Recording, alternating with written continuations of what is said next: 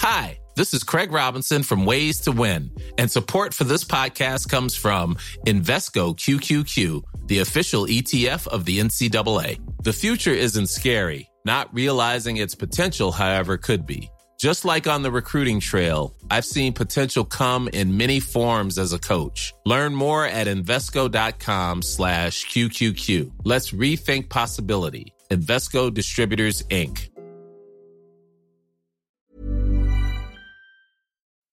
Pendant que je, que je poussais, j'ai je l'ai entendu dire euh, Je n'arrive pas à attraper son menton. Donc, ça, c'était euh, mon bébé. Et mon mec, qui a assisté à tout, m'a dit qu'il a vu la sage-femme aller chercher donc les forceps, ces grosses spatules qu'ils introduisent dans le vagin pour tirer le bébé par la tête, euh, et les ciseaux. Et elle lui a présenté les deux, il a choisi les ciseaux. Et donc moi, concentrée dans mon truc, j'ai juste entendu le coup de ciseau. Et je me suis pas rendu compte de ce que c'était euh, sur le moment, tu vois. Et surtout, t'es tellement dans un truc de je veux que le bébé aille bien, que tu te dis il vaut mieux que moi je souffre plutôt qu'il lui attrape la tête, quoi. Exécuté par qui Fabrice Florent. Bonjour, bonsoir, bon après-midi à tous et bienvenue dans Histoire de Daronne, l'émission où chaque deuxième et quatrième mardi de chaque mois, à partir de 6h du matin, je retrace avec mes invités leur rapport à la maternité. Après avoir interviewé une bonne centaine de darons dans mon autre podcast Histoire de Daron, il était temps d'explorer l'autre face de la planète parentalité. Je suis Fabrice Florent, dans la vie je fais des podcasts d'interviews et de discussions et je crée des contenus. Si vous aimez cet épisode, allez donc écouter la bande-annonce de ce podcast pour en découvrir plus sur moi et mes autres contenus.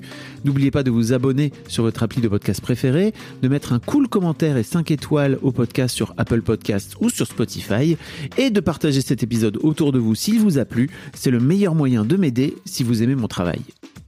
On est donc avec Émilie. Salut Salut Comment ça va? Eh ben écoute, je suis un peu fatiguée, mais ça va. Pourquoi, Émilie, es-tu fatiguée? Tout simplement parce que j'ai un petit bébé de deux mois et deux semaines précisément. Ça y est, je fais partie. Eh oui, quelle idée. Et je fais partie des gens relous qui parlent en mois et en semaines, Ah donc oui. c'est précis. Alors que tout le monde s'en fout royalement. Mon bébé a 18 semaines, mon bébé a 18 mois. On s'en fout. mais voilà. Ok, t'as une petite fille J'ai une petite fille, ouais. Une petite merveille, n'est-ce pas? Très objectivement. je, je- je te crois sur parole. Franchement, tu... En vrai, dans deux mois, je te dirais, mais en fait, elle était trop moche. Ah ouais? Ouais, ça fait ça, hein. Les gens te, te montrent les photos, ils te disent elle est trop belle, elle est trop belle, et puis après, pas forcément mon enfant, hein. Et puis après, euh, l'enfant grandit, et il regarde les vieilles photos, et il se disent ah ouais, non, finalement, elle était pas si belle que ça. En tout cas, moi, ça m'a fait ça dans mon entourage. Et je me dis que ça va me faire ça avec ma petite aussi. Ça Tu veux dire que les gens après finissent par regarder les photos des, des enfants que tu, tu connais, c'est ça et, Ouais, et toi, tu t'es dit euh, finalement, ils sont pas si beaux. D'accord. c'est ça. Ah, je me suis peut-être mal exprimée. Non, non, ouais, mais je suis fatiguée. Mais un, nou- un nouveau-né, euh, c'est particulier. Voilà. c'est le mot, ouais. C'est quand même, euh, c'est vraiment le- une sorte de mini nous, quoi, tu vois. C'est complètement dingue. Ah non, mais c'est pire que ça, c'est... Perso, moi, elle fait rien du tout, à part dormir, bien sûr. Elle Et- mange. Elle mange bien sûr. Et genre, elle me manque de dingue et, et je la trouve géniale alors que juste elle dort et elle mange quoi. Donc c'est vraiment particulier. Ça- ça- on va, on va en reparler, mais une forme de lien animal, c'est ça? Ouais. Oh, c'est trop ça. Ok. Et je l'allaite donc quand elle est à mon sein. Genre c'est vraiment animal, elle met sa tête dedans et tout et genre tu sens une connexion mais je peux même pas la décrire tellement moi-même j'arrive pas à mettre des mots dessus. Et c'est fou et tu te dis mais mon dieu mais c'est plus fort que tout quoi. Alors qu'en réalité c'est juste un bébé qui se nourrit tu vois. Et, et ouais non mais c'est taré.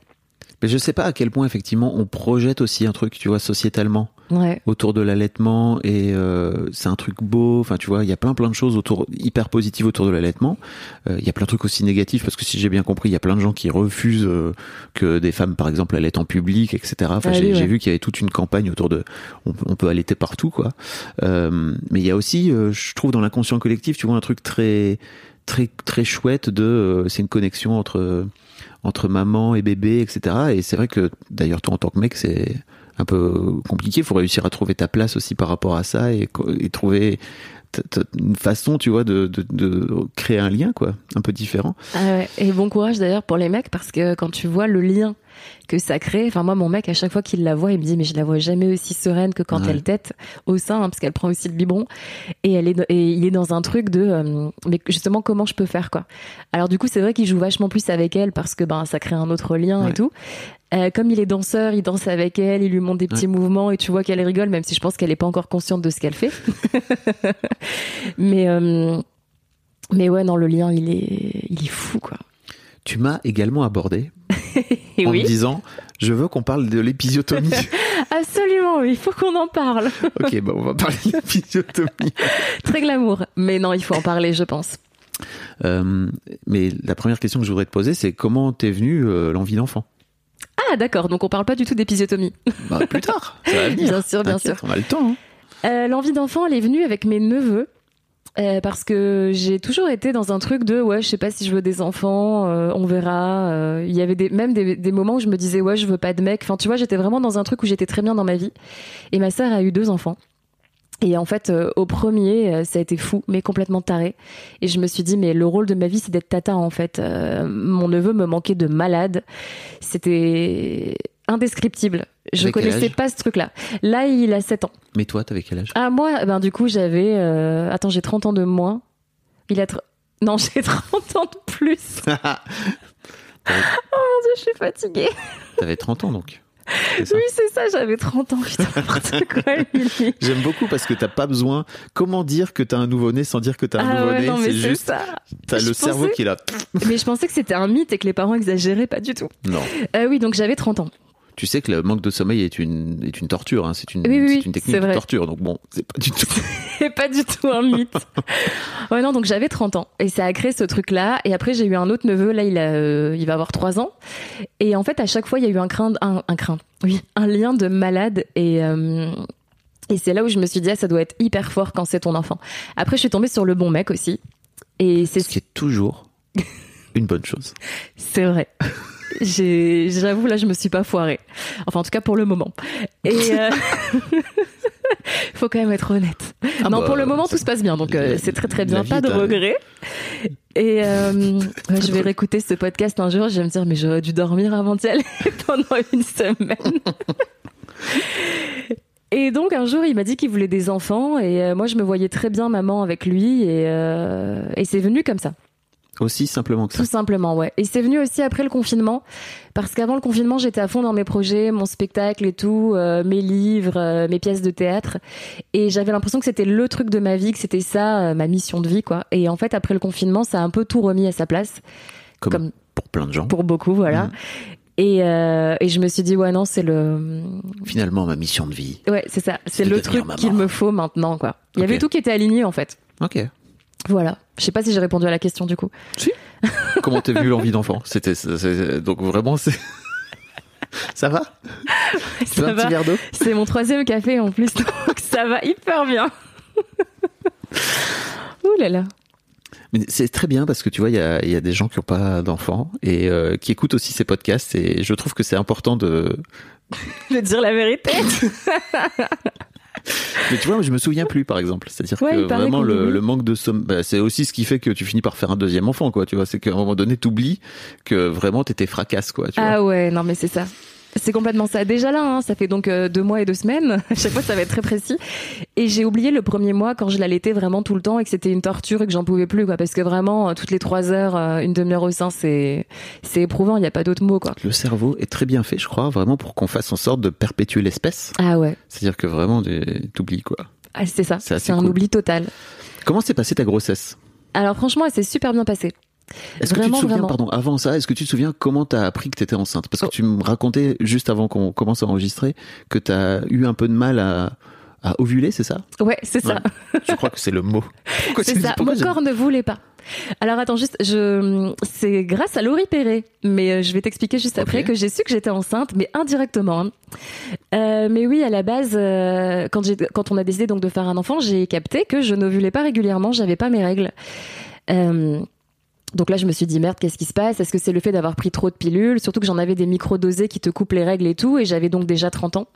Ah oui, donc t'avais Et- pas, pas de règles, t'avais jamais de règles Pas à régulières. Cause, à cause ou grâce à ta, pi- ta Bah, je sais quoi. pas si c'était en lien, mais en tout cas, c'était comme ça. Je sais que j'avais des micro-kystes polystiques, un truc comme ça. Enfin, j'ai pas trop retenu le nom. Mais qui fait que mon corps faisait sa vie. C'est mon gynéco qui me l'a dit, même si c'est pas le bon terme. Et donc, il m'avait dit, on va vérifier que tu, que tu peux avoir des enfants, que tu puisses avoir des enfants, pardon. Et il y a trois trucs. C'est, euh, bon, bah, l'ovulation, mais moi, c'était loupé, avec une prise de sang. Spermogramme, euh, donc, pour le mec. Et euh, que les trompes soient perméables pour que l'œuf puisse vraiment s'accrocher, parce que si c'est obstrué, ben, il faut nettoyer, quoi. Et, euh, j'ai oublié une partie. Mais donc, du coup, non, parce que du coup, c'est hyper important. On nous dit pas tout ça et je trouve que c'est hyper important d'en Mhm. parler. Euh, mais du coup, je suis tombée enceinte euh, juste avant de faire la radio, qui donc devait vérifier si c'était euh, possible que l'œuf s'accroche, quoi. Mais à la base, j'étais persuadée que j'allais devoir prendre un traitement. Donc, c'est comme la pilule, mais dans le sens inverse. C'est-à-dire que ça te fait ovuler de manière régulière, euh, ça te bourre de je sais pas quoi, euh, d'hormones et de plein d'autres trucs. Mais du coup, j'ai pas eu à le faire. Ce que j'ai oublié de dire, c'est que on peut aussi vérifier quand on ovule.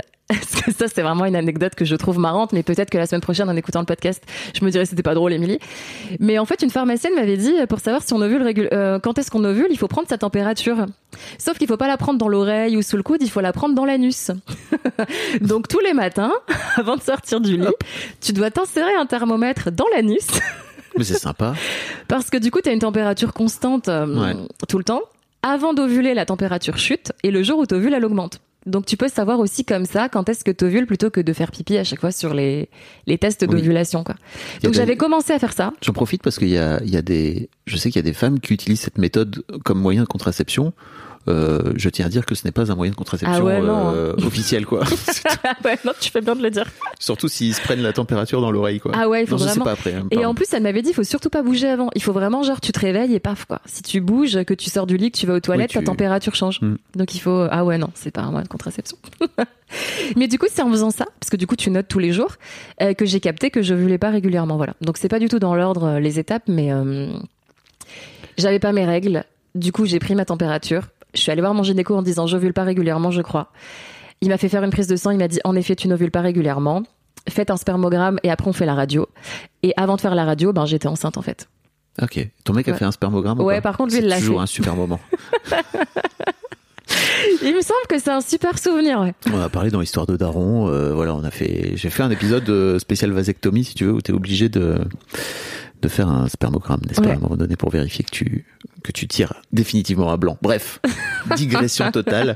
Ah ouais, c'est peux- tellement magique en fait. Une fois que t'es dans le monde des parents, il y a tellement d'histoires que, que tu ne peux comprendre que quand t'es parent en fait. Euh, je suis pas. Ah ouais, tu Non. crois? Non, je crois pas. Je, crois- je trouve que c'est cool que de justement de le raconter parce que je crois que quand t'es pas parent, il y a un vrai. T'as pas la même vision sur le truc, mais je trouve que c'est bien aussi de l'entendre. Il y a plein de, de nullipards, tu vois, de gens qui écoutent, qui, qui ont pas d'enfants, qui écoutent mes podcasts. Ah oui, oui, non, mais bien sûr, je. Mm. pense que c'est hyper intéressant. Mais tu sais, de réaliser. Moi, on me disait souvent, dors maintenant parce qu'après tu pourras Ah oui. pas. Et tu sais, tu réalises pas en fait. Non. C'est c'est plus sur ce truc-là. Mais, euh... Mais c'est l'expérience qui fait le vécu. Et, enfin, tu vois, tu finis par, euh, par tirer des propres leçons de, de la vie et de, que, que tu passes, quoi. Et alors, du coup, avant d'oublier, j'ai découvert que j'étais enceinte. Parce que c'est vrai que j'ai pas beaucoup de cerveau, mais parfois je me rappelle quand même de trucs qu'il faut que je dise. Euh, à l'époque où Laurie était enceinte, on a un ami en commun en fait. Et euh, Donc Laurie Perret qui est humoriste, Oui, voilà. toi-même t'es. Non mais je remets un peu de contexte pour les gens. Euh, tu sais c'est mon c'est mon métier. Laurie Perret qui est humoriste, qui a fait le premier épisode d'Histoire de Darwin, et donc que tu connais par ailleurs, c'est ça. c'est ça, oui. Et je me dis, mais Milly, mais tais-toi. Oui, non, mais c'est vrai, c'est bien de resituer. C'est important. Surtout qu'elle est pour les, tellement les gens, drôle. les gens ne faut savent faire pas. ça. Euh, Les gens Ouais. ne savent pas forcément. euh, Il faut dire qu'elle qui est Laurie. Mais oui, on a un pote en commun qui un jour me dit Ouais, j'ai une pote, elle a découvert euh, qu'elle était enceinte parce qu'elle était fatiguée. Et euh, il m'avait pas dit qui c'était. euh, et c'est un jour où on s'est croisés, euh, parce que du coup, euh, comme je traîne aussi dans le milieu de l'humour, euh, on se croise, on se décroise, quoi. Et, et donc j'apprends que c'était elle, quoi. Et, euh, et c'est parce que mon pote m'avait dit que tu pouvais découvrir ça en étant fatigué, entre guillemets, tu vois, parce que moi je pensais que ben, t'avais mal au sein, t'avais les nausées, euh, les trucs classiques, quoi. Ouais.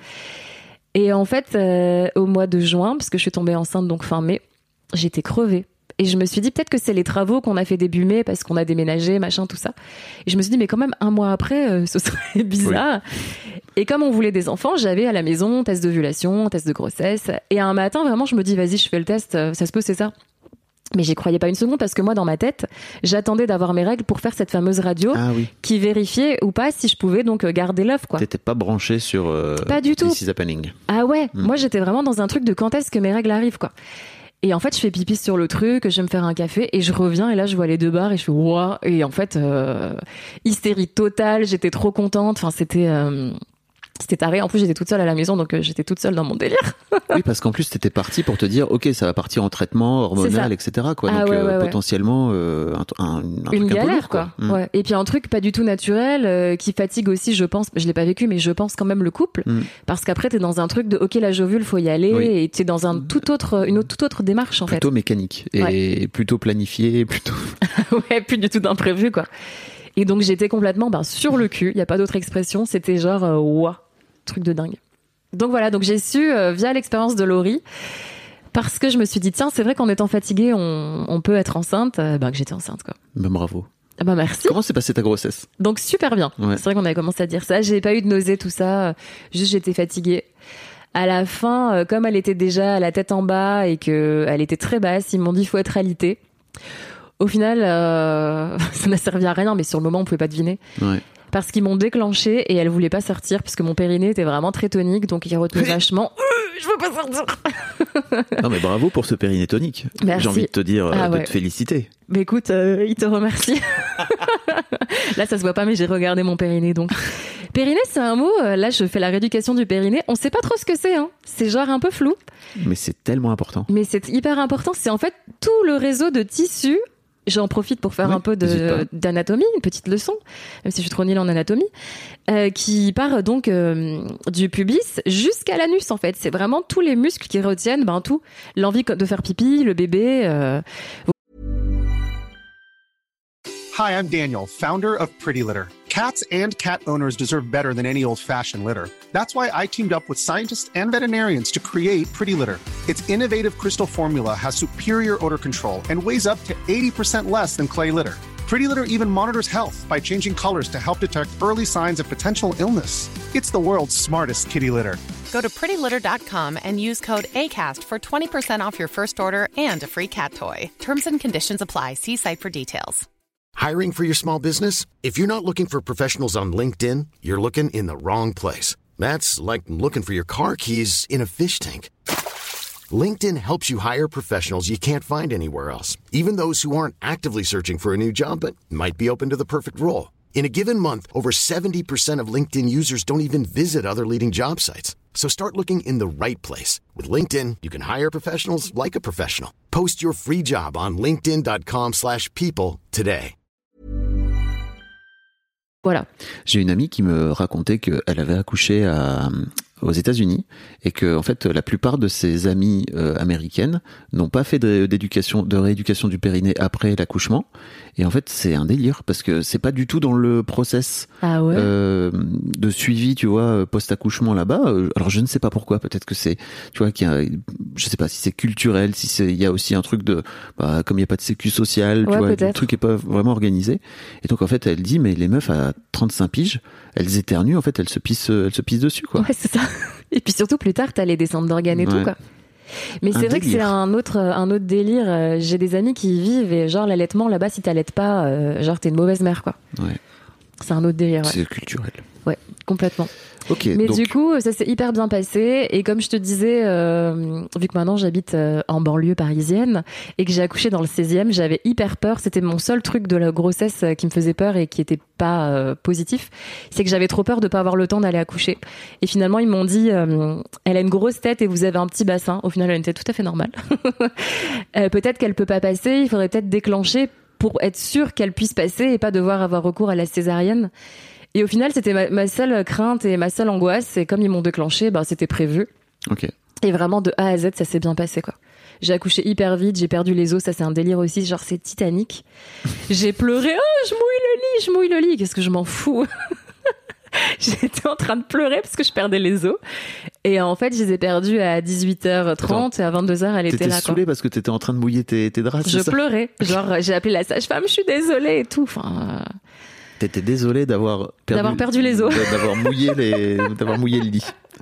ouais, non, mais c'est un délire. Je suis très heureux. Tu sais que je suis très heureux de t'avoir là maintenant parce qu'en fait les les souvenirs sont très frais. Et tu vois, je pense que dans trois ans peut-être t'auras oublié cette euh, cette anecdote de. Alors peut-être pas maintenant que c'est dans un podcast. C'est ça, merci. Hein. Euh, mais mais je trouve que c'est cool aussi de- d'avoir des toutes jeunes mamans, tu vois, par rapport à par rapport à ça. C'est que Ouais, c'est frais. T'as des, t'as des voilà.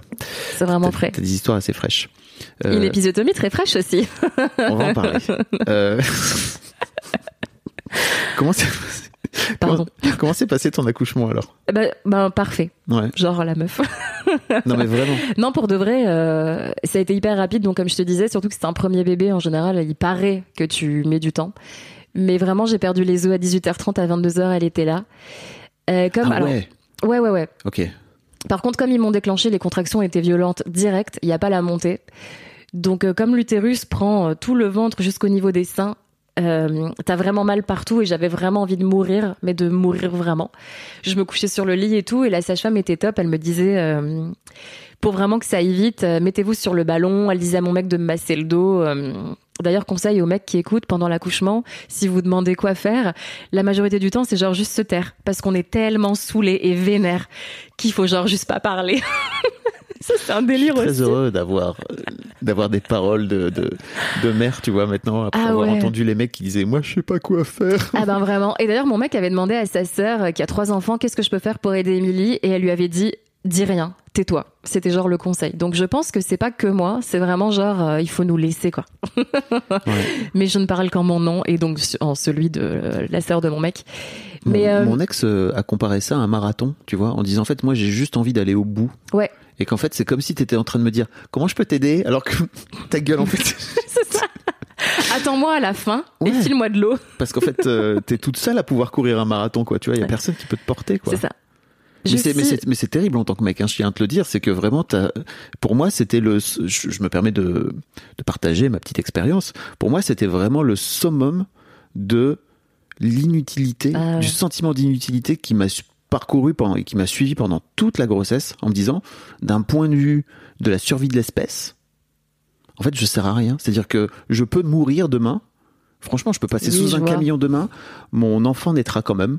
Tu vois, là où bah, s'il arrive un truc à, à ma femme, eh bien globalement, euh, le, le, l'espèce ne survivra pas, quoi. Oui, tu c'est vois. ça. Et je trouve que la- l'accouchement, c'est vraiment le truc. Et je comprends aussi, tu vois, que ça a été pendant très longtemps une histoire de femme où il n'y avait pas les mecs et tout. C'est qu'en fait, en tant que mec, t'es là, mais euh, pour- Oui, pourquoi tu, faire tu sers à rien. Oui. mais c'est pas que tu sers à rien, c'est que t'as un autre rôle, je trouve. Parce que dire que tu sers à rien, c'est quand même hyper euh, Non, violent, tu vois. non, non, je dis pas, que- je dis pas Mais que j'ai servi à rien, que- mais c'est vraiment Ouais.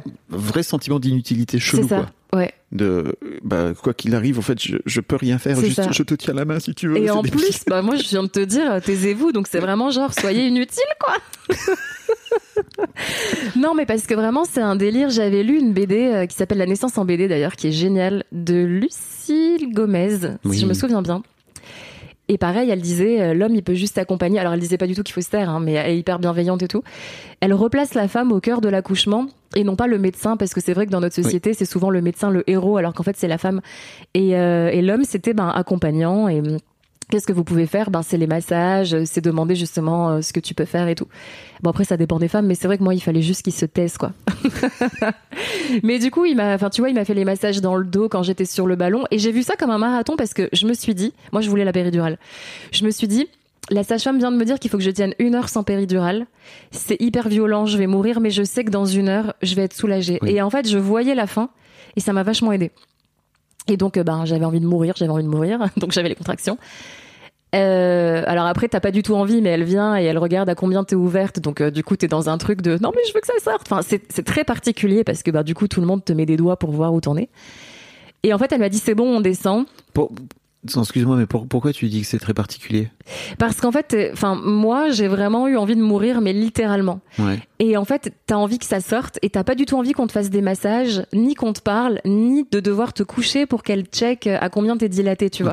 Moi, je voulais pas qu'on me touche, mais t'es obligé parce que hum, tu descends pas en salle de travail tant que t'es pas dilaté assez, quoi.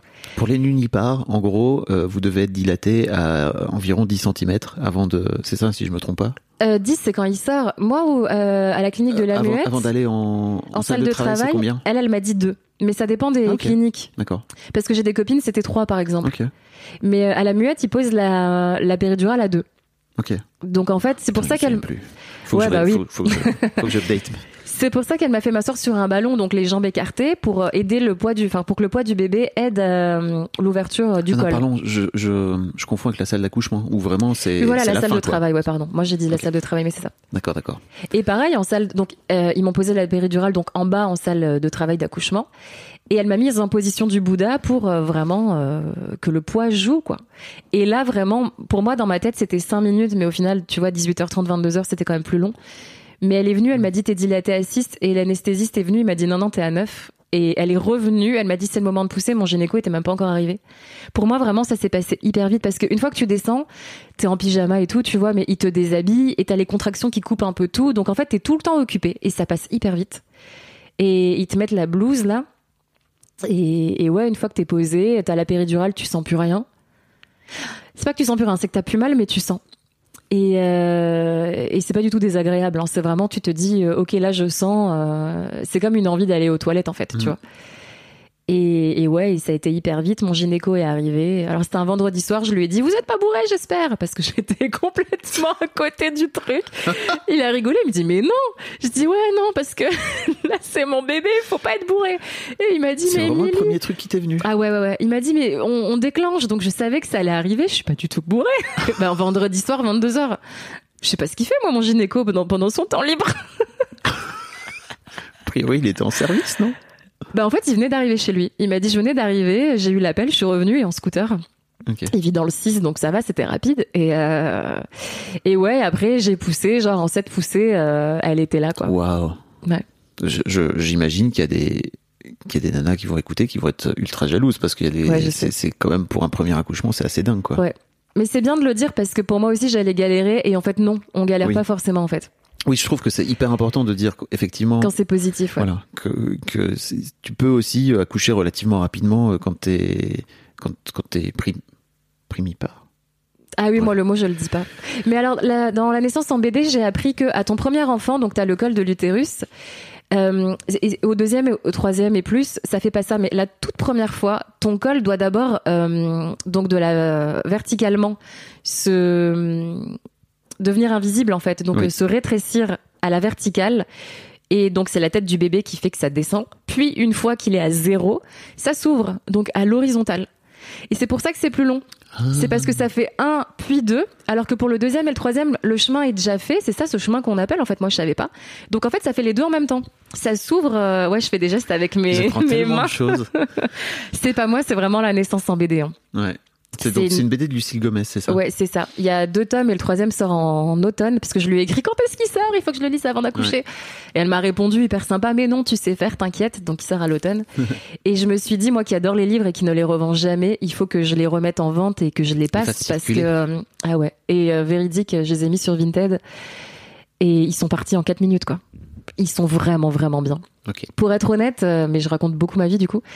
Euh, moi, j'avais peur d'accoucher. Je voulais absolument une césarienne. Vraiment, j'ai changé d'avis trois semaines avant parce que j'ai lu ces livres. C'était un truc de j'ai trop peur, j'ai trop peur, j'ai trop peur, je vais pas y arriver.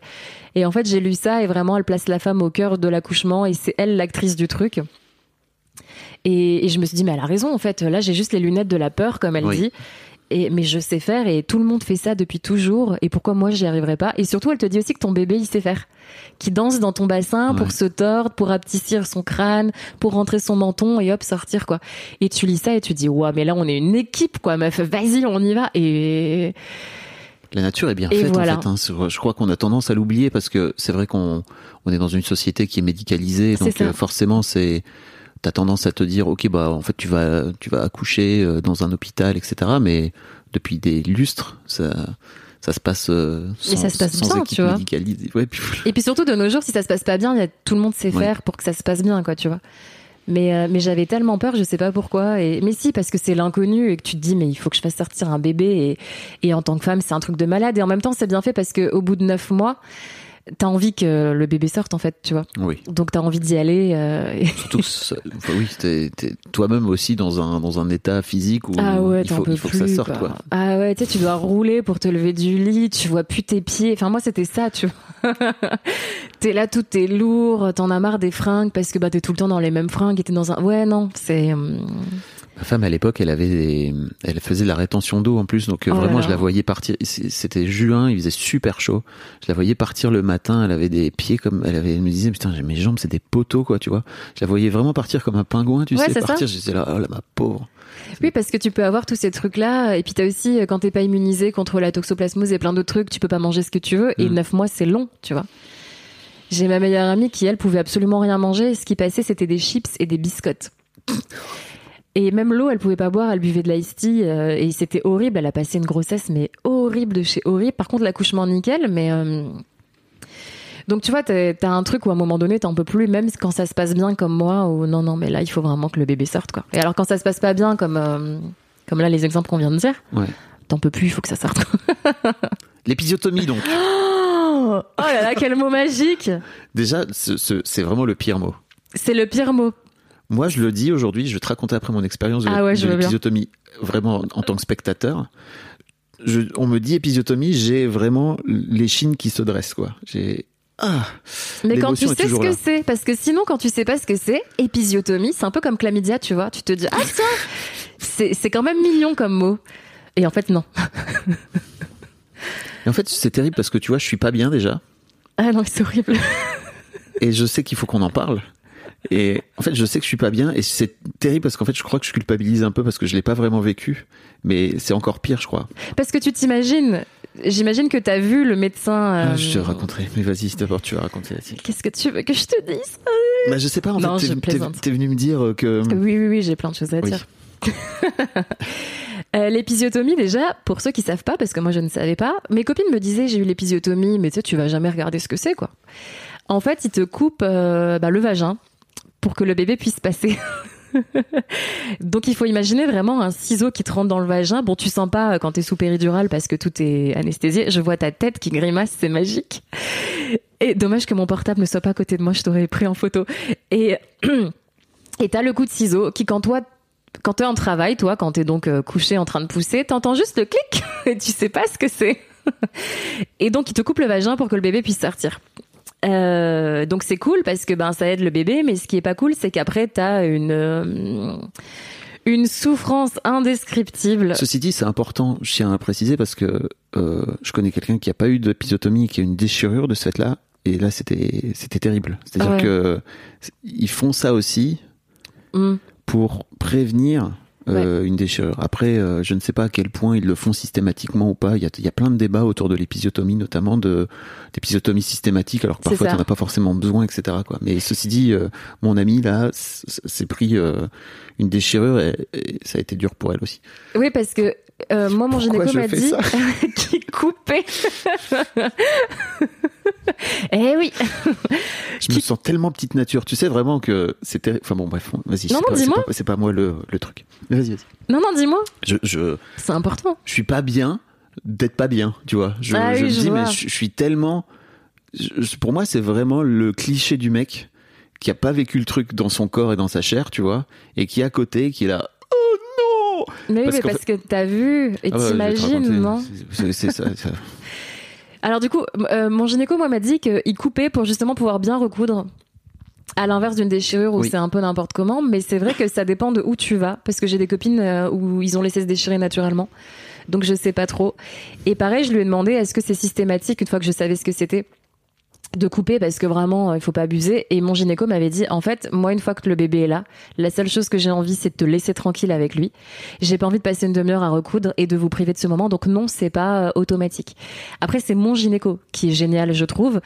Mais je peux pas parler au nom de Je crois que c'est un, c'est un bon conseil de venir dire de trouver un bon gynéco pour, Ouais. euh, pour ton accouchement, quoi, d'une manière générale. ah mais lui on me l'a conseillé euh, et parce que j'ai dû me faire opérer euh, justement d'un papillomavirus il y a quelques années.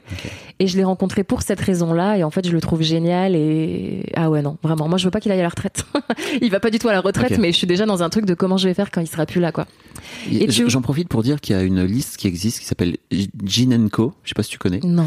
Euh, G G-Y-N euh, End comme euh, AND et Co CO que vous pouvez trouver sur internet qui recense des toubibs et des donc des généralistes, des gynécos, des sages-femmes, etc.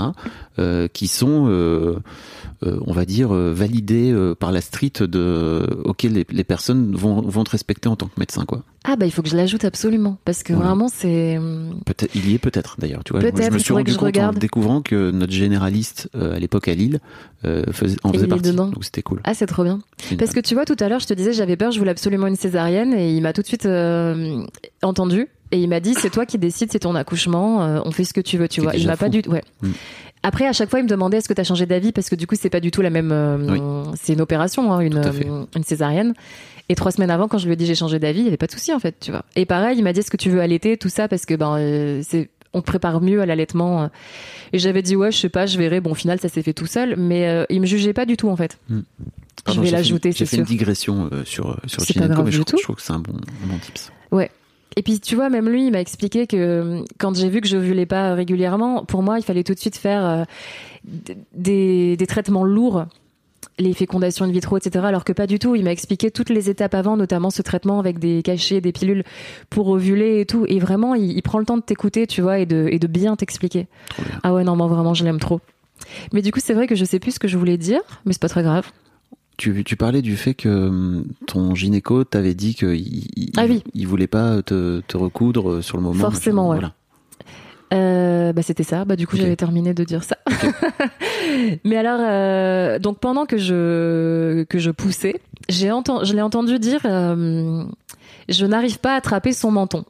Donc ça c'était euh, mon bébé. Et mon mec qui a assisté à tout m'a dit qu'il a vu la sage-femme aller chercher donc les forceps, ces grosses spatules qu'ils introduisent dans le vagin pour retirer le bébé par la tête, euh, et les ciseaux. Et elle lui a présenté les deux. Il a choisi les ciseaux. Et donc moi, concentrée dans mon truc, j'ai juste entendu le coup de ciseau. Et je me suis pas rendu compte de ce que c'était euh, sur le moment, tu vois. Et surtout, t'es tellement dans un truc de je veux que le bébé aille bien que tu te dis il vaut mieux que moi je souffre plutôt qu'il lui attrape la tête, quoi. Et vraiment, une fois a- que j'ai entendu le coup de ciseau, il m'a dit tu pousses une fois, te donne tout ce que t'as et elle est là, quoi. Et donc t'es là, tu pousses, tu pousses. Et en effet, j'étais encore en train de pousser qu'elle était là et qu'il l'a passé à mon mec qui me l'a passé, tu vois. Et, et sur le moment, ben, t'es dans un autre monde et, et tu vois ton bébé et, et tout va bien. Et puis une fois que le bébé part, euh, donc avec le papa pour euh, le nettoyer, tout ça, l'habiller, le gynéco qui recoue. Et en fait, comme t'as la péridurale, ça te fait pas mal, mais tu sens l'aiguille. Et là, tu te dis ah oui merde, c'est vrai que j'ai eu ça. Et sur le moment, tu sais pas en fait ce qui t'attend. Et ce qui t'attend en fait, c'est que c'est la partie, je pense, où vraiment quoi que tu fasses, ça bouge et, tu sens euh, que tu te lèves, que tu t'asseyes, euh, même quand t'éternues. Oh, ça c'est le pire. Tu éternues et t'as mal au vagin, quoi. Donc en fait, t'as mal tout le temps. et il faut le savoir. Et, et ouais, et c'est une douleur. euh, à la maternité, ils te filent des cachets pour pas que t'aies mal, mais c'est des cachets que tu peux pas prendre en continu. Après, à la maison, tu peux prendre du doliprane, etc. Ça aide un peu, mais tu sens. Et t'en as pour minimum deux semaines, quoi. Moi, ça a été un peu plus long parce qu'il y avait un point qui voulait pas cicatriser. Et, et là, récemment, j'ai encore un peu mal parce que j'ai vu que ça avait été recousu euh, euh, un peu fort. Enfin, pas fort, mais c'est assez tendu. J'ai eu peur qu'on me fasse le point du mari. Oui, le fameux. Si vous connaissez pas, il y a eu plein plein de. Tapez dans Google le point Ah du mari, ouais, non, vous allez voir, il y a plein plein de choses. euh. Horrible. Tu, peux- tu peux expliquer peut-être? Ah oui, bien sûr. C'est en fait euh, le, le médecin, te, enfin le chirurgien du coup, te recoue le vagin un peu plus serré, en te disant qu'à toi, euh, ben ça va rien changer à ta vie, tu vois, mais que pour le mari c'est mieux parce que du coup, ben t'as un vagin un peu, euh, un peu neuf, serré. Un peu serré. Sauf qu'en réalité, ton vagin n'est pas comme ça et que ben c'est c'est immonde et tu ne peux pas quoi. Et si tu lis des témoignages sur internet, tu- souvent les meufs se font réopérer pour qu'on lui enlève ce point du mari quoi. Donc de nos jours, c'est plus pratiqué. Mais comme j'ai encore mal, ça fait deux mois et demi. Enfin, j'ai pas mal, mais je sens que c'est tendu. J'ai demandé à tout le monde euh, est-ce que j'ai eu ça, est-ce que j'ai eu ça, et en fait non. Euh, deux gynécos m'ont dit que non, dont d'ailleurs le mien, à qui j'ai posé cash la question, Oui, euh, bah, comme le est-ce que t'es bourré quoi. j'ai eu un engorgement du sein avec l'allaitement, donc j'ai été aux urgences, j'ai demandé à la meuf direct est-ce que j'ai eu le point du mari? En fait, il le voit parce que le vagin est trop tendu et il n'est pas harmonieux, symétrique. Et j'ai demandé à ma sage-femme, que j'ai encore vue hier, elle m'a dit non, non, vous l'avez pas. En fait, c'est juste que hum, bah, ça cicatrise comme ça peut cicatriser vu que c'est toujours en mouvement. C'est un peu plus tendu. Une amie m'a dit qu'elle avait eu pareil et que sa sage-femme l'a massé. Et ma sage-femme m'a massé l'épisiotomie. Et en effet, ça se détend et t'as des crèmes un peu miraculeuses qui font que ça cicatrise mieux, etc. Quoi. Mais, euh, mais je ne souhaite euh, à personne d'avoir une épisiotomie. c'est. Je sais même pas comment décrire tellement c'est. C'est horrible, quoi. Et, et, et c'est important, je pense, de savoir que tout ça existe parce que je crois que tu as des carnets de, de naissance, un, un truc que tu fais avant, où tu dis euh, je veux pas ça, je veux ci, je veux telle musique. Euh, moi, on me l'a pas proposé et j'avais tellement parlé avec mon, avec mon accoucheur que peut-être que c'est pour ça qu'on me l'a pas proposé. Mais je pense que c'est pas mal de préciser, euh, si je peux éviter l'épisiotomie, je préfère. Et dans ces cas-là, il y a les forceps, il y a la ventouse, si jamais il y a, hum, y a quelque chose et que le bébé peut pas sortir, quoi. Mais, euh, mais ça gâche un peu l'après. Parce que tu vois, moi qui allaitée, t'es assise, il faut être dans la bonne position, t'as mal, donc tu peux pas. Euh, pour faire faire l'euro au bébé, ben il faut que tu te redresses et idéalement que tu que tu sois droite pour que le bébé soit droit sur toi en fait. Donc euh, avec l'épisiotomie, passer d'une position à l'autre pour ton bébé, t'arrives pas. Ben en fait, il faut que ton mec soit tout le temps à côté de toi, ton mec ou ta meuf d'ailleurs soit toujours euh, à côté de toi pour euh, prendre le relais, tu vois, et ça gâche un peu le l'après. Je trouve. Ok. Je vois ta tête. Mais je suis pas bien depuis tout à l'heure. hein. Je veux l'anecdote. Euh, mais en fait, c'est pas vraiment une anecdote, c'est que, enfin, si c'est une anecdote, mais c'est juste que mon ex a, euh, a un seuil de tolérance à la douleur qui est dingue, tu vois. Et en fait, ils lui ont fait une ils lui ont filé une péridurale avec une pompe, si tu Ah veux, oui. qu'elle pouvait activer elle-même. Ouais. Et donc pendant tout le travail, elle ne l'a pas activée parce que certes, elle, avait mal, ouais. mais en fait, elle avait pas assez mal, je crois, pour se dire, je vais me mettre, je vais me mettre un petit coup de, de morphine. Et en Elle fait, est courageuse parce que juste, si je peux préciser, le produit fait pas effet instantanément. Alors voilà. Ça dure 10 minutes, je crois. on y vient. Ah, mais d'accord. en fait, Faut le effectivement, savoir, elle l'a pas, elle l'a pas activé pendant tout le travail. Et euh, et en gros, euh, et, tu vois, personne lui a dit. Je trouve que ça aurait été cool que quelqu'un lui dise en prévention. Alors, elle a accouché à l'hôpital Jeanne de Flandre à Lille, où vraiment ils sont le le, le le personnel est ultra top, tu vois. Mais effectivement, ils n'ont pas eu cette présence d'esprit de venir dire. En fait, si vous avez pas mal, il faut quand même euh, vous mettre un petit coup. Vous allez voir, c'est toujours cool euh, de peut-être avoir encore moins mal, voire pas du tout mal. Et euh, donc en fait, elle a pas fait ça. Et effectivement, le, au moment, dans le dernier quart d'heure où il faut pousser pour délivrer, euh, sa péridurale ne faisait pas effet. Et en fait, elle appuyait dessus, tu vois. Et Oh vraiment, non. parce que vraiment, elle commençait à douiller, elle appuyait dessus. Ouais, mais t'as les 10 minutes Et de en fait, les, quoi. les, les mecs lui ont dit non, mais laissez tomber, ça, c'est trop tard là. Oh la Donc elle a vraiment accouché sans péri. Et, euh, et en fait, euh, moi, c'est vraiment la première fois que je me suis rendu compte que je pouvais souffrir à ce point-là par procuration, parce que j'étais vraiment à côté. J'étais là, mais t'es en train de douiller comme je t'ai jamais vu douiller. Et puis en plus, tu vois, comme comme au travail, comme pendant le travail, elle a pas du tout. Enfin, franchement, la meuf, elle jouait euh, à la, à la DS, tu vois, pendant que il y avait d'autres meufs dans les salles de travail qui étaient Qui en train, en train de de hurler, douiller. de ouais. Moi, je la regardais, je disais, est-ce qu'il Est-ce que c'est. Qu'est-ce qui se passe? es-tu humaine? Es-tu normale? Ou voir, est-ce que tu es vraiment en train d'accoucher? Qu'est-ce qui se passe, quoi, tu vois? Euh, Mais non, en fait, c'était juste, effectivement, le travail se faisait, mais elle avait pas mal. Et, euh, et, et en fait, ce qui est terrible, c'est que euh, moi, je les ai vus à côté. bon, en fait, t'es à côté, mais en fait, comme t'es à côté debout, tu vois quand même au-dessus du, du champ, si tu veux. Et je les ai vus préparer des ciseaux. Donc, je savais ce qui allait se passer. Oh, Et, ça doit pas être agréable à ta, euh, en fait, à euh, ta place. hein. c'est- terrible parce que je j'ai entendu le coup de ciseau. En fait, elle me dit qu'elle l'a pas entendu. Elle a hurlé. Mais en fait, tu vois, quand, quand elle a, je te dis qu'elle a hurlé, ce cri, je l'ai encore dans la tête aujourd'hui, quoi. Tu vois, c'est-à-dire que je crois que je devrais faire un peu de MDR ou de. Ah ouais, de non mais parce qu'elle me- n'était pas endormie du coup. Non. Et en fait, si tu veux, c'était juste elle dans sa, dans quand on en a reparlé. Après, en fait, elle me dit non, non, mais moi, euh, si tu veux, j'ai pas eu mal. Ouais, parce que tu souffres elle est, elle, est, mais... elle est tellement. Et tu sais, elle m'a dit, mais moi, j'étais dans mon truc, en fait, donc je m'en suis pas rendu compte. Et si tu veux, après ce, ce cri-là, euh, j'ai fait le fameux cliché du. En fait, trop d'émotions, trop de trucs. La, la, la sage-femme m'a dit, monsieur, vous êtes tout blanc. Mm. Euh, ça va pas, monsieur? Là, je crois pas. Il dit, alors cassez-vous, allez boire un verre d'eau. On va pas, on n'a pas le temps de s'occuper de vous. Ouais, et en fait, ça. donc je suis sorti et j'ai raté la naissance de ma fille en fait parce que j'ai pris, euh, tu vois, genre cinq minutes pour me pour me remettre. Et en fait, euh, Lina, ma fille aînée, le- était née ouais. entre temps quoi. Et hum, mais mais si tu veux, il m'en reste un souvenir vraiment vraiment Ah, dingue. Mais t'as dû voir en plus le sang gicler et tout. Non quoi. non non parce que vraiment j'étais j'étais à côté d'elle. Ah, t'as pas regardé Ah Non. oui, mon mec, il a regardé, moi, c'est Mais pour ça. pourquoi je sais pas. Mais non mais enfin. Il a tout vu. Ah, ça c'est pareil, je comprends pas. Mais tu vois, en plus je crois qu'il y a... Non, non, non, franchement. Ah putain. Ok, c'est encore pire. Et d'ailleurs, euh, anecdote, enfin anecdote, euh, tu sais, t'as ce truc de j'ai peur de faire caca euh, Ouais. pendant.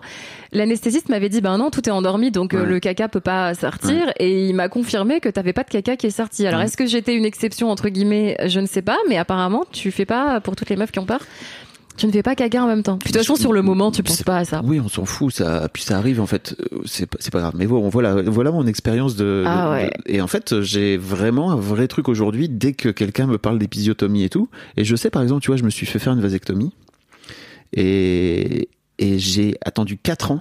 Et je crois que j'avais vraiment ce truc de, de la peur des ciseaux. Tu vois, le mec Ah m'a ouais. expliqué comment ça se passait et tout. C'est c'est local, machin. Euh, le mec m'a expliqué qu'en fait on allait couper avec les ciseaux et tout. J'ai dit ah non les ciseaux je peux Ah bah plus ça te rappelle, en fait. euh, ouais. ça te rappelle J'ai l'épisode. fini par y aller, tu vois, mais, mais j'ai mis 4 piges avant de. Avant de Ah me- ouais, non mais c'est c'est quand même une violence hein, pour le corps. On te coupe à un endroit. bien- euh, Bien sûr. Et encore une fois, je veux pas faire le mec, euh, mais en fait, c'était c'est terrible parce que j'ai l'impression de l'avoir beaucoup plus mal vécu qu'elle. Ouais. Parce que elle, elle était là, non, moi, moi, t'inquiète. Enfin, elle s'en souvenait même plus, limite, tu vois. Ah bah, Alors que pour mieux. moi, ça reste euh, une émotion qui reste encore très présente. Ouais, c'est ça. Mais c'est marrant, mon mec, c'est pareil. euh, Je lui demande parfois, tu peux me raconter parce que je me rappelle plus, et lui me raconte, tu vois, parce que lui, il a vraiment regardé euh, de tous les côtés, quoi. Et je sais pas, en fait, euh, il, pareil, ils lui ont dit, euh, si vous vous sentez, vous pouvez rester, vous pouvez regarder. Par contre, si jamais vous vous sentez pas bien, on n'a pas le temps, euh, vous sortez, vous faites ce que vous voulez, mais nous, on n'est pas là, quoi. Faut pas compter sur nous. Oui. Et en fait, il était chaud. euh, ouais, non, c'est bon, je suis là. et il m'a dit, il m'a demandé, est-ce que ça te gêne si je regarde? J'ai Oui. dit, ben non c'est un peu un truc unique, tu vois, si tu veux regarder, euh, vas-y. Et du coup, c'était drôle parce que, genre, quand... euh, En fait, moi, je ne savais pas, mais tu pousses, le bébé sort que quand tu pousses et tu pousses pas en continu, tu pousses que quand t'as des contractions. Donc, en fait, tu pousses. Genre, il y avait le crâne de mon bébé qui était donc à l'entrée de mon vagin et ils m'ont dit, bah, si vous voulez toucher, vous pouvez. Et en fait, t'as le bébé bloqué dans le vagin et tu peux toucher son crâne. Ouais. Et étape par étape, t'avais mon mec qui commentait genre. euh, Ouah, je vois sa tête. Ouah, je vois ça. Et en fait, du coup, j'avais un peu en temps réel aussi ce qui se passait.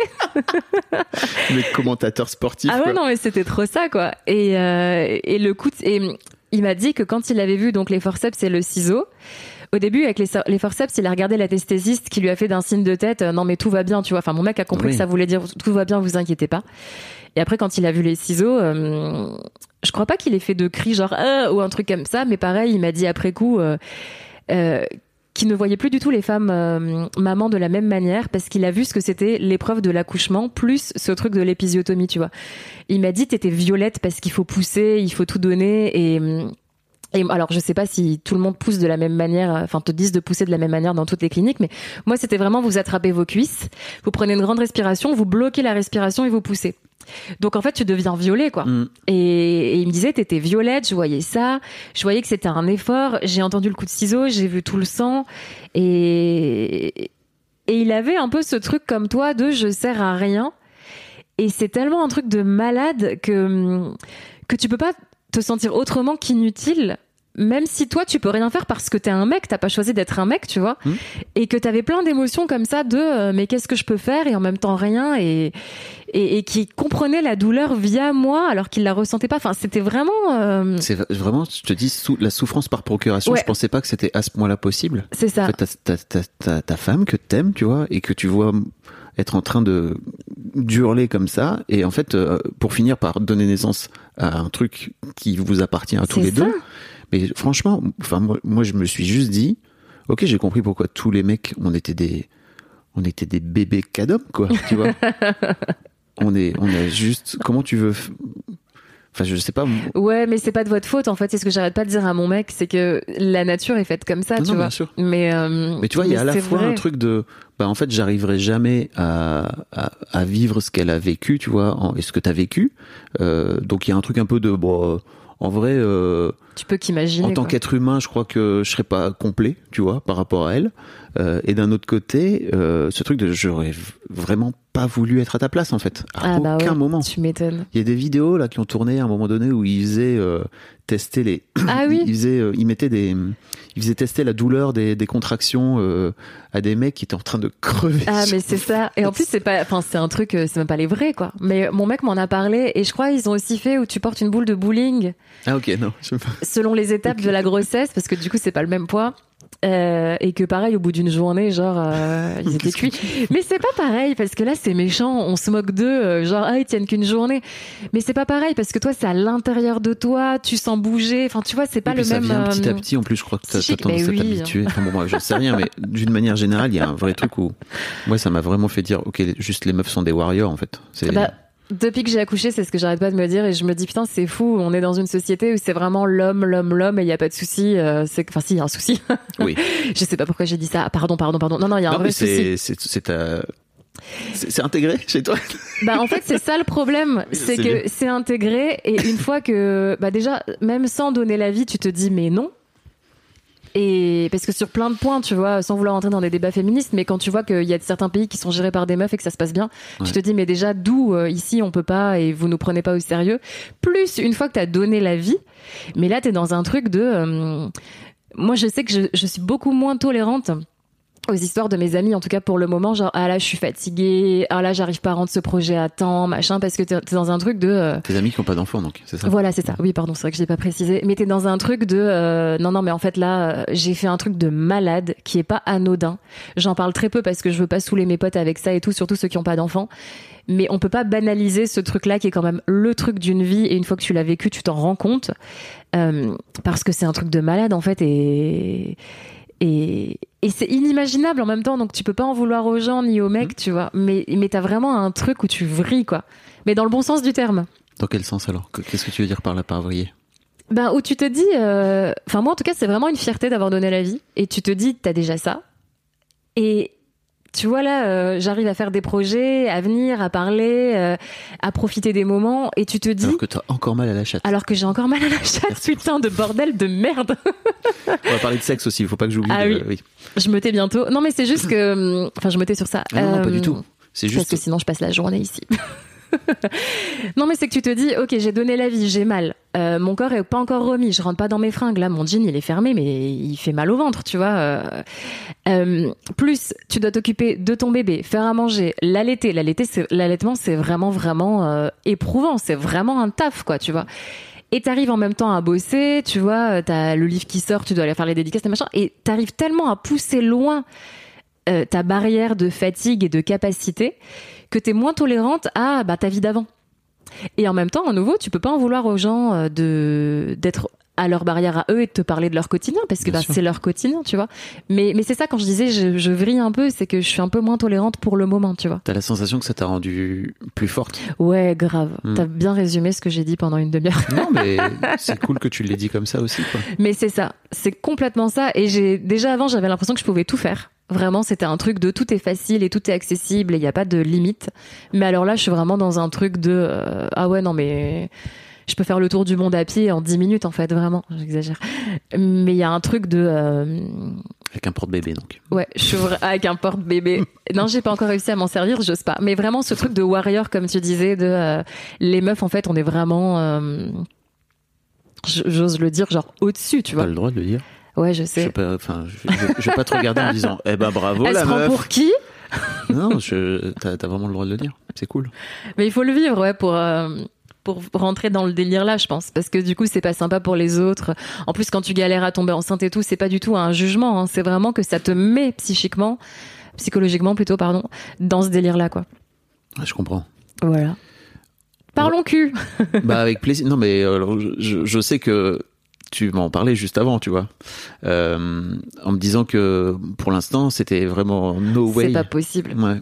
C'est impossible parce que bah déjà ça fait mal. Et surtout, euh, moi j'ai regardé comment j'étais recousue. J'ai regardé ce qu'il m'avait fait parce que sinon j'ai peur de toucher, de faire pipi. De... Même quand tu vas aux toilettes pour faire caca, il faut savoir que la grossesse peut constiper. et t'as beaucoup d'hémorroïdes, notamment quand tu pousses. Donc en fait, t'as déjà peur d'aller aux toilettes. Ça, on vous le dit pas. non, on pas ne le dit pas. Mais c'est des choses qui peuvent arriver. Et ça arrive bien plus souvent qu'on ose le dire. le pense, parce que beaucoup de gens osent pas te le dire. Après, quand tu poses la question, c'est oui, moi aussi j'ai eu ça, tu vois. Mais il faut surtout, vraiment le il y a dire des en fait. qui gardent des hémorroïdes toute leur vie après, quoi. Ouais. Bah en fait, moi je pense que j'en ai en interne Hmm. parce que ça fait encore mal. Et ma mère me disait que elle, elle a gardé ça pendant des années, tu vois. Et je disais mais j'ai mal, vous croyez que j'ai ça et tout? Et, et en fait oui, Hmm. c'est une des conséquences de de l'accouchement quoi, parce que t'as tellement poussé que les tissus sanguins sont inflammés, Bah ça oui. fait des hémorroïdes et en fait c'est le temps que ça revienne quoi. Ton corps, il est là. Pourquoi? Ouais, c'est ça, genre il te déteste. Ton anus, il est là en mode manif. Putain Non, mais en fait, du coup, c'est vrai que hum, t'as peur de tout, donc euh, d'uriner, euh, de déféquer, pour le dire euh, poliment. Mais, euh, mais moi, j'ai regardé en tout cas, parce que vraiment, ça me rassurait de savoir euh, comment c'était. Mm. Ouais. Parce que moi, c'est donc du côté droit. Et je me disais, bon, ok, si je m'essuie en allant par la gauche, peut-être que j'aurais moins mal, etc., etc. Et puis ma sage-femme a fait des photos aussi pour voir l'évolution. Et donc, du coup, je lui ai dit, envoie-moi les photos, meuf. donc, j'ai un super album souvenir. Super. Bientôt sur l'Instagram d'Emilie. Ah pour faire la promo du podcast. Je vous mettrai. Je vous mettrai l'Instagram d'Emilie si vous voulez aller voir. T'as une super photo de toi enceinte. euh, Oui. Ah, j'ai gagné ce shooting photo par une nana qui est géniale, euh, Magali donc. Et, et j'attends impatiemment les autres photos parce que je dois avoir 10-15 photos différentes et j'en ai eu que deux pour le moment. Je vous, met- je vous mettrai l'Insta Ouais. d'Emilie sur, euh, Mais elle est, euh, elle est top. sur les notes de l'épisode. Voilà. Oui, et elle fait gagner donc des shootings photos. C'était super. Et donc bref, donc tout ça pour dire que c'est tendu, t'as peur, t'as mal, et, et forcément quand t'as déjà peur d'aller aux toilettes, donc un besoin naturel, comment tu veux te dire, ok, là j'ai trop envie de ken, c'est parti. C'est impossible en fait. Et ton, ton cerveau a débranché ce. il a peur mon cerveau, Hmm. mais vraiment c'est une crainte et, euh, et j'en parlais avec une copine qui a une épisiotomie où c'était donc tendu aussi, celle qui m'a dit il faut masser, etc. Et c'est sa sa- sage-femme, c'est hyper dur à dire sage-femme, pas du tout, qui lui a dit euh, là votre devoir c'est euh, si vous en avez envie bien sûr euh, donc de reprendre une activité sexuelle, c'est de vous pas de vous forcer mais d'essayer. Et si ça veut pas, vous arrêtez en fait, il n'y a pas de souci. Mais juste, il faut débloquer psychologiquement ce truc de ça va craquer, ça va faire mal. Ouais, Parce qu'en fait, une fois que c'est recousu, ça craque plus. Mais quand t'as mal, ben, t'as peur que ça recraque Bien en sûr. fait. Et donc du coup, moi, je suis complètement là-dedans. Et, et c'est inimaginable. C'est-à-dire que vraiment, euh, quand je pense à mon vagin, je me dis j'espère qu'il va aller mieux. Je me dis pas ah tiens ça fait longtemps tu vois. Alors que si j'y pense à l'acte et tout, je me dis ah c'est vrai que c'est cool et tout, Oui. ça fait du bien, euh, ça pourrait vraiment faire du bien en plus maintenant. Mais hum, mais t'as un blocage quoi. Ok. Ah ouais ouais ouais. Mais t'as conscience de, t'as conscience de, de ce blocage, donc c'est déjà un. Un déjà premier bien. pas. Ouais. Ouais. Et surtout, on en parle à fond avec mon mec parce que souvent, je lui dis putain, je suis désolée, je suis sûre que t'es frustrée et tout. Oui, j'allais te demander, est-ce que voilà, est-ce que t'as de la culpabilité? Euh, par moment, ouais, mais en fait, mon mec, il est top parce que ben, comme il a vu l'accouchement, il m'a dit euh, non, non, mais ça c'est mon problème, c'est pas du tout le tien, tu t'occupes pas de ça. Euh, J'ai vu, je sais que t'as mal. Et il est dans un truc de c'est toi qui reviens vers moi quand tu veux en fait, tu vois. Il est non mais vraiment quand je te disais tout à l'heure, ça fait quatre ans et pour le moment c'est bon. On revient à ce truc de n'hésitez pas à faire un enfant avec un mec bien, quoi. Voilà, Ouais, vraiment, n'hésitez pas, c'est une bonne idée.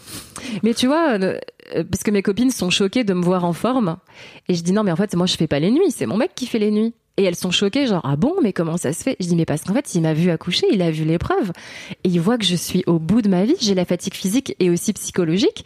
Il voit que j'allaite, que toutes les trois heures, t'es de nouveau en train. Et, et pour lui, le seul truc où il est utile, tu vois, on parlait de ça, c'est de me laisser me reposer. Et donc du coup, il y a plein de moments où euh, tu veux te reposer, vas-y, tiens là, euh, je te réveille pas demain matin parce que du coup lui il est complètement cuit. Dors jusqu'à pas d'heure. Euh, Comme j'ai mal au dos, j'ai mal partout aussi, tu vois. Vas-y, prends ton temps. Euh, Mais t'hésites pas aussi à lui demander de l'aide et à te et à te montrer vulnérable de cette là Comment ça ah se si si, il y a Ouais. des moments où genre je pleure et je lui dis là j'en peux plus. Euh, là tu vois, il va bosser, il va partir et tout. Je vais être toute seule pendant 4-5 jours avec la petite donc jour et nuit. Je lui ai dit euh, jeudi moi je fais ma vie. euh, parce que du coup, je l'allaite moins. Maintenant, elle est en mixte. Donc, du coup, j'ai moins la culpabilité aussi d'être à la maison. Parce que ça, la culpabilité, c'est toi et ton cerveau. hein.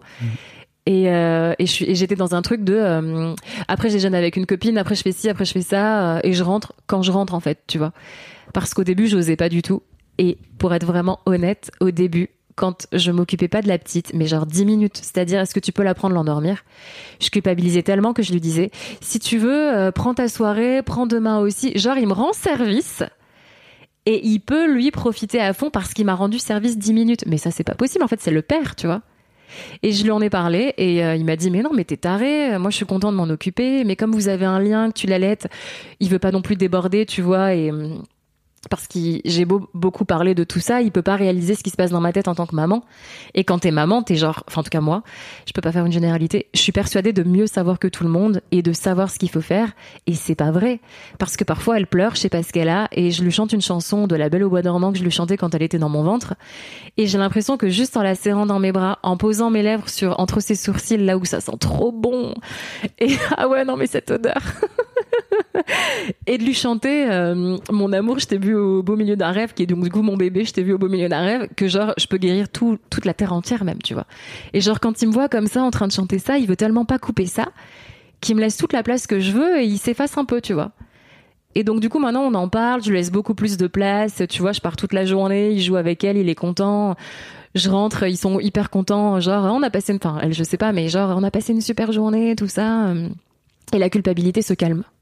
C'est un vrai, c'est un vrai sujet, hein, tu vois, de réussir à trouver chacun sa place Ouais. euh, aussi rapidement. Et en, en plus, je, trouve que ça se joue vraiment dans les premières semaines, quoi. Faut pas, faut pas hésiter à beaucoup Faut parler. parler. T'as la, la fatigue en plus qui vient te, te mettre des, des tacles et qui vient peut-être te rendre plus irritable, etc. Donc c'est d'autant plus important de, réussir à parler, quoi. Quand tu parles et que t'oses dire, et même pleurer et tout, tu vois. euh, Enfin, nous, on s'est jamais engueulé encore. Bon, ça fait que deux mois et demi. Mais on est épuisé, euh, donc on a souvent des fous rires pour des conneries, mais vraiment genre des, des vraies, vraies conneries, quoi. Et, hum, et du coup, ça crée une autre complicité parce que comme tu te montres à 100%, l'autre ne te juge pas. Parce que même s'il vit pas ce que tu vis, il essaye de comprendre. Et, et tu vois, moi, il y a eu plein de fois où j'ai pleuré. Bon, t'as aussi la, la chute d'hormones et tout qui joue, tu vois.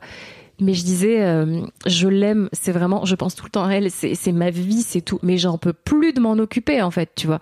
Et je pleure de culpabilité de penser ça. Et alors, c'est pas du tout possible, mais je me dis, oh, la pauvre, elle doit ressentir que j'en peux plus de m'occuper d'elle et tout. Et en fait, il me dit, mais non, mais elle peut pas lire dans tes pensées, tu vois, donc euh, calme-toi. Et c'est là où il me disait, vas-y, je m'en occupe, montre, regarde une série, dors, fais ce que tu veux. Et, et lui, c'est pareil, parfois il s'en occupe, la nuit, elle a pas dormi, il est au bout de sa vie et il me le dit, ouais, j'en peux plus et tout. Et donc, du coup, je suis là, bah, vas-y, je fais la nuit cette nuit, tu vois. Et du coup, tu t'engueules pas parce que tu t'écoutes, tu t'entends, tu te respectes, tu respectes les besoins de l'autre, les problèmes. Et, et je sais pas si c'est grâce à ça ou pas, mais vraiment, nous, on s'est pas embrouillé depuis. Alors que parfois des potes me racontent qu'ils s'embrouillent parce que bah, quand tu donnes du lait en poudre, il faut faire des cuillères à raser, donc euh, à raser, à raser, je sais pas comment on dit. Je sais pas, mais Mais bon, ou c'est plat au-dessus, Ouais. quoi. et genre, euh, ils l'ont pas fait, donc la meuf gueulait sur son mec, euh, mais putain, c'était pas comme ça et tout. Et genre, ça prend des proportions de dingue parce qu'il y a des non-dits. Mm. Alors que là, quand tu dis, euh, putain, mec, tu l'as mal changé sa couche, euh, regarde, le truc, il est mal mis, euh, t'aurais pu faire un effort. C'est une connerie, mais comme tu ressors le truc tout de suite, ben, tu t'embrouilles pas euh, quatre jours après, quoi. Voilà. important. Alors que euh, tu ne couches pas avec la personne. Donc tu pourrais dire aussi il y a de la frustration, du manque de sexe. Et, et en fait, non, quoi. Déjà, on peut dire qu'il y a vraiment moyen de faire du sexe. euh, Oui, c'est vrai. Sans forcément avoir une pénétration vaginale, quoi, tu vois. Ouais. Après, j'imagine que toi, t'as vraiment pas envie qu'on te touche là, du tout, dans toute cette zone. Non, et en plus, il y a un truc un peu grimace, chelou. Ah ouais, ouais, ouais, non, ouais. Bah parce que ça fait mal. Ouais, Mais sûr. en plus, il y a un truc de euh, mon bébé est passé par là. Et maintenant, elle est là tout le temps et j'y pense tout le temps. Et quand je me projette euh, à la prochaine fois, donc euh, où il y a un rapport, j'ai peur d'être focalisée encore sur elle et de penser à elle parce que je pense tout le temps à elle. Et du coup, je trouve ça hyper glauque. Parce que je me dis, bah non, sur le moment, t'es dans autre chose, tu vois. Mais, mais tu sais, tu te dis, le bébé, il dort à côté et tout. Enfin, je me fais des Ah. films qui ne jouent pas en la faveur de la reprise de la vie sexuelle, tu vois. Et alors que toutes mes copines m'ont dit, mais non, pas du tout. Euh, même j'avais peur qu'avec l'épisiotomie et tout, les sensations soient différentes. Mais ça touche pas du tout au clitoris, en fait, donc il y a pas de raison. Ouais, Mais euh, ça viendra. Ouais, non, moi je me force pas. Et puis vraiment, mon mec, comme je te disais, il est, euh, il est hyper respectueux en fait, tu vois. Et Oui, puis, euh, vrai, vous allez vous retrouver à le grand classique, tu vois, de vous êtes en train de baiser pendant une sieste et en fait, euh, ça se fait naturellement. ton môme à ce moment-là va se réveiller. Il y a une super chanson euh, d'Hippocampe Fou, je sais pas si tu connais, qui est rappeur, euh, sur, euh, sur le sujet. Qui, je, je vous mettrai le lien dans, dans les notes de, de l'épisode, euh, qui parle de ça justement. De, il est en plein rapport euh, avec sa meuf. Et, et puis Et il va, il va embrasser, euh, il va embrasser son, son fiston pour. euh, il dit, euh, j'ai encore la bouche euh, qui pue la chatte de ta mère. Ah non c'est très poétique. Ah ouais, je vois ça. c'est marrant. Bah c'est surtout vrai Parce en que c'est la, plus. c'est la vie. Voilà, Ouais, c'est la vraie vie, quoi. Mais, mais en fait, c'est ça, c'est que quand elle dort, tu te dis, bah là, il faut faire euh, tout ce que tu peux pas faire quand elle dort pas. Et c'est vrai que pour le moment, en plus, vu que j'ai mal, moi, il n'y a pas euh, reprendre une vie sexuelle, tu vois. Et euh, mais, mais c'est normal, en fait. Il faut, je pense, qu'il faut se laisser tranquille. Oui. euh, il faut pas te dire, il faut absolument le faire, tu vois. Bon après, Mais je moi j'ai de la chance. ce que ta sage-femme, tu vois, ça. Ouais, je trouve ça intéressant que ta sage-femme dise. En fait, il y a un moment donné où il faut aussi, tu vois, dépasser la peur. C'est comme sauter dans le vide, quoi. Tu vois, Ouais. euh, c'est tu, tu fais un saut, quoi. Tu vois, et puis tu vois bien ce qui se passe, Ouais. tout en te respectant et en n'oubliant pas de te respecter. et Mais c'est ça. Mm. Et puis tu vois, le- quand je lui ai dit, je trouve que c'est tendu. euh, même elle, tu vois, quand elle met ses doigts et tout, euh, pour la rééducation du périnée notamment, je savais pas que c'était comme ça, qu'il fallait euh, contracter ses doigts euh, qui sont donc dans toi. Euh, mais elle dit, euh, vous me dites quand je peux y aller, prenez une grande respiration, tu vois, très respectueuse de moi, c'est pas genre, allez, vas-y, écarte les jambes et hop. Et euh, elle touchait tout doucement l'épisiotomie. Elle me disait vraiment c'est bien cicatrisé, ça peut pas craquer. Euh, et elle massait tout doucement. Est-ce que ça fait mal et tout. Et en fait, comme elle prend le temps et qu'elle est vraiment patiente, respectueuse et tout, euh, tu te détends. Et tu te dis, ok, donc si elle masse et qu'elle touche et que ça se détend un peu, c'est que c'est bon signe. Quand elle est à l'intérieur et qu'elle masse de l'intérieur aussi, donc le point tendu, ça fait un picotement au début, une sorte, une sensation de brûlure, mais en fait ça va mieux. Et tu te dis, en fait, si tu te projettes avec ton mec euh, à un rapport et que t'es pas obligé d'avoir une pénétration, tu vois, euh, et que tu parles, et moi c'est ce qu'on fait, tu peux dire aussi, attends là ça fait mal, euh, stop, tu Bien vois, sûr. et reprendre progressivement Mm. comme ça. Et ça c'est génial. Un- On revient à la communication. Ah ouais, non, mais c'est dans la le sexe, base qui est quand tout. même aussi une- c'est très bien de communiquer pendant le sexe. Ouais, pas que des euh, t'aimes ça salope? Enfin, je sais pas si les gens font encore ça, mais c'est pas ça la communication. Ça peut être un mood, mais t'es pas Oui, obligé de le c'est faire. vrai. euh, On se juge pas. T'es pas obligé de le faire euh, pour ta première fois. Après épisiotomie. l'épisiotomie, Pas du tout dans le mood. t'aimes ça salope? Non, non, j'ai mal en fait. C'est ça que Oui, je sais que t'aimes avoir mal. Non, là, vraiment, c'est pas. Au secours. Oh non. Euh, merci beaucoup, Émilie. Je- J'en profite pour, pour, pour dire que tu viens de sortir un bouquin chez First qui s'appelle Un mec, c'est comme un appart, sous-titré. plus le temps passe, plus les vis cachées apparaissent. Eh Voilà. ouais. Bon, apparemment, tu parles pas de ton mec actuel. Si, En plus. c'est le dernier chapitre. Ok. Spoiler. Mais euh, si, donc, si, donc il y c'est. a des vis cachées alors. Euh, bah, je peux pas le dire maintenant oui, tu encore. sais, oui, Ouais. c'est un poil trop tôt. Mais en gros, c'est ça. C'est euh, on m'a toujours dit qu'il fallait pas comparer deux relations amoureuses les unes avec les autres. Donc, donc j'ai décidé de comparer des relations amoureuses avec des appartes parce qu'il y a tellement de points communs. Donc ça, c'est un petit peu le pitch. Et c'est vrai que j'ai comparé pas mal de mes relations, euh, bon 10 du coup, euh, 9 pardon en l'occurrence, euh, avec des des appartements. Et moi, ça m'a bien fait marrer de l'écrire. Ça a bien fait marrer mon éditrice aussi, donc je me dis que ça peut faire marrer pas mal de gens. Et ce qui est cool, mais que j'ai pas réalisé au moment où je l'écrivais, c'est qu'il y a quand même une part de psychologie. Tu vois, dans ce truc de, euh, bah, tu recherches la communication, tu recherches euh, un mec pas euh, taré, un mec sain. Enfin, bon, là, je dis un peu des, des synonymes pour pas spoiler le truc, parce que forcément, un chapitre amène Ouais. un autre point. Mais, euh, mais ouais, non, je suis assez géniale sur ce coup-là. je rigole. Non, mais tu disais que il y, a- il y a beaucoup d'aspects psychologiques. De, Ouais. quoi, de quoi tu parles, par exemple? Dans le livre, en fait. Ah, d'accord, ok. Ouais, ouais, ouais, parce que je raconte donc euh, des Bien vraies sûr. histoires euh, qui me sont arrivées et d'autres qui sont inspirées de mes amis aussi. Mais à chaque fois, il y a le, le- la toile de fond est très psychologique dans et peut-être que que ça. D'ailleurs, j'espère que ça parle aux hommes autant qu'aux femmes. Dans t'as une première histoire d'amour et puis quand tu te sépares, tu te rends compte en fait que ça, tout ça n'allait pas et que chez la prochaine personne, tu ne veux plus tout ça. Et donc à chaque fois, tu te rapproches de ton idéal et c'est ce que le livre en fait euh, raconte Chap- chapitre après chapitre. euh, la nana. euh, Trop bien. trouve un peu son idéal, tu vois. C'est pour ça que je disais euh, le dernier chapitre, si si c'est mon mec, même si du coup c'est pas euh, Oui. C'est C'est pas forcément pas un- fini, entre guillemets. voilà. Et puis c'est pas forcément euh, un vice, Oui. tu vois. ça me fait penser, et j'en profite pour les gens qui, qui sont dans ce truc-là, c'est qu'il y a une série qui s'appelle Love Life sur euh, chez HBO, donc euh, que vous pouvez trouver sur OCS en France, avec Anna Kendrick, qui est, tu sais, la meuf qui joue dans Pitch Perfect notamment. Et en fait, un épisode de cette série égale une relation. Ah, ok. C'est trop intéressant parce Bah ouais. qu'effectivement, elle, elle fait ce chemin-là. Euh, donc si ça vous intéresse, j'avais fait un épisode des biscuits de la vie, j'ai un podcast de reco et en fait je vous mettrai le lien dans les épisodes si vous voulez aller écouter parce que euh, ça me fait un peu penser. Alors c'est pas, parle pas, Oui, non, mais pas du sur tout le même. d'appart, euh, mais ouais, si ouais. tu veux dans l'idée de, de faire avancer petit à petit, tu vois, ton histoire amoureuse Ouais, et qu'en fait chaque histoire finit par te construire euh, ton le truc que t'as, dont t'as envie, tu finis par vers Mais lequel tu finis ça. par arriver quoi. et avoir conscience de ce que tu veux. Enfin, vraiment, cette, cette approche. C'est pour ça que je disais, c'est comme un appart, euh, parce que pareil, tu commences par un studio que tu peux à peine te payer, et après tu finis euh, dans une villa ou j'en sais rien où. Mais, Wow.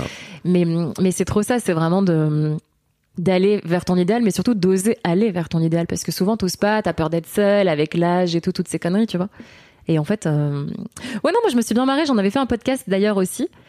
Et euh, quand j'avais eu les retours de euh, ah ça m'aide et tout, ça me rappelle telle histoire, telle histoire, je me suis dit bon vraiment là il, il faut que ça sorte en livre quoi, parce que j'adore les livres. Trop bien. Et voilà, c'est mon deuxième petit bébé de l'année. Tant qu'à faire, autant tout faire. Ah ouais, là,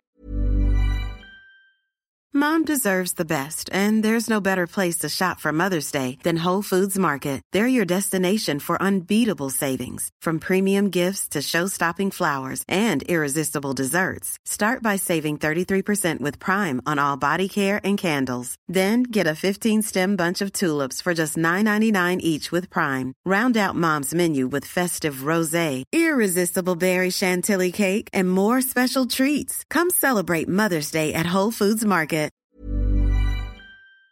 Ça y est, c'est l'année des bébés. Mais pas euh, un seul vrai bébé. Et après, c'est les bébés, les projets, quoi. Parce que les épisiotomies, euh, Deux secondes, ça va deux secondes. non, c'est pas systématique en plus. Pour le deuxième, il n'y en aura pas. J'y crois. Merci beaucoup, Émilie. Mais merci. C'était super. Ah bah tant mieux. Vraiment, j'ai kiffé. Même si j'étais pas bien pendant toute une Ah ouais, j'ai vu, c'est pour ça. Je dis ah bah tant mieux parce que Non, vu non, ta tête. C'est vraiment très cool. Un grand merci à toi. Merci beaucoup. Salut. Salut.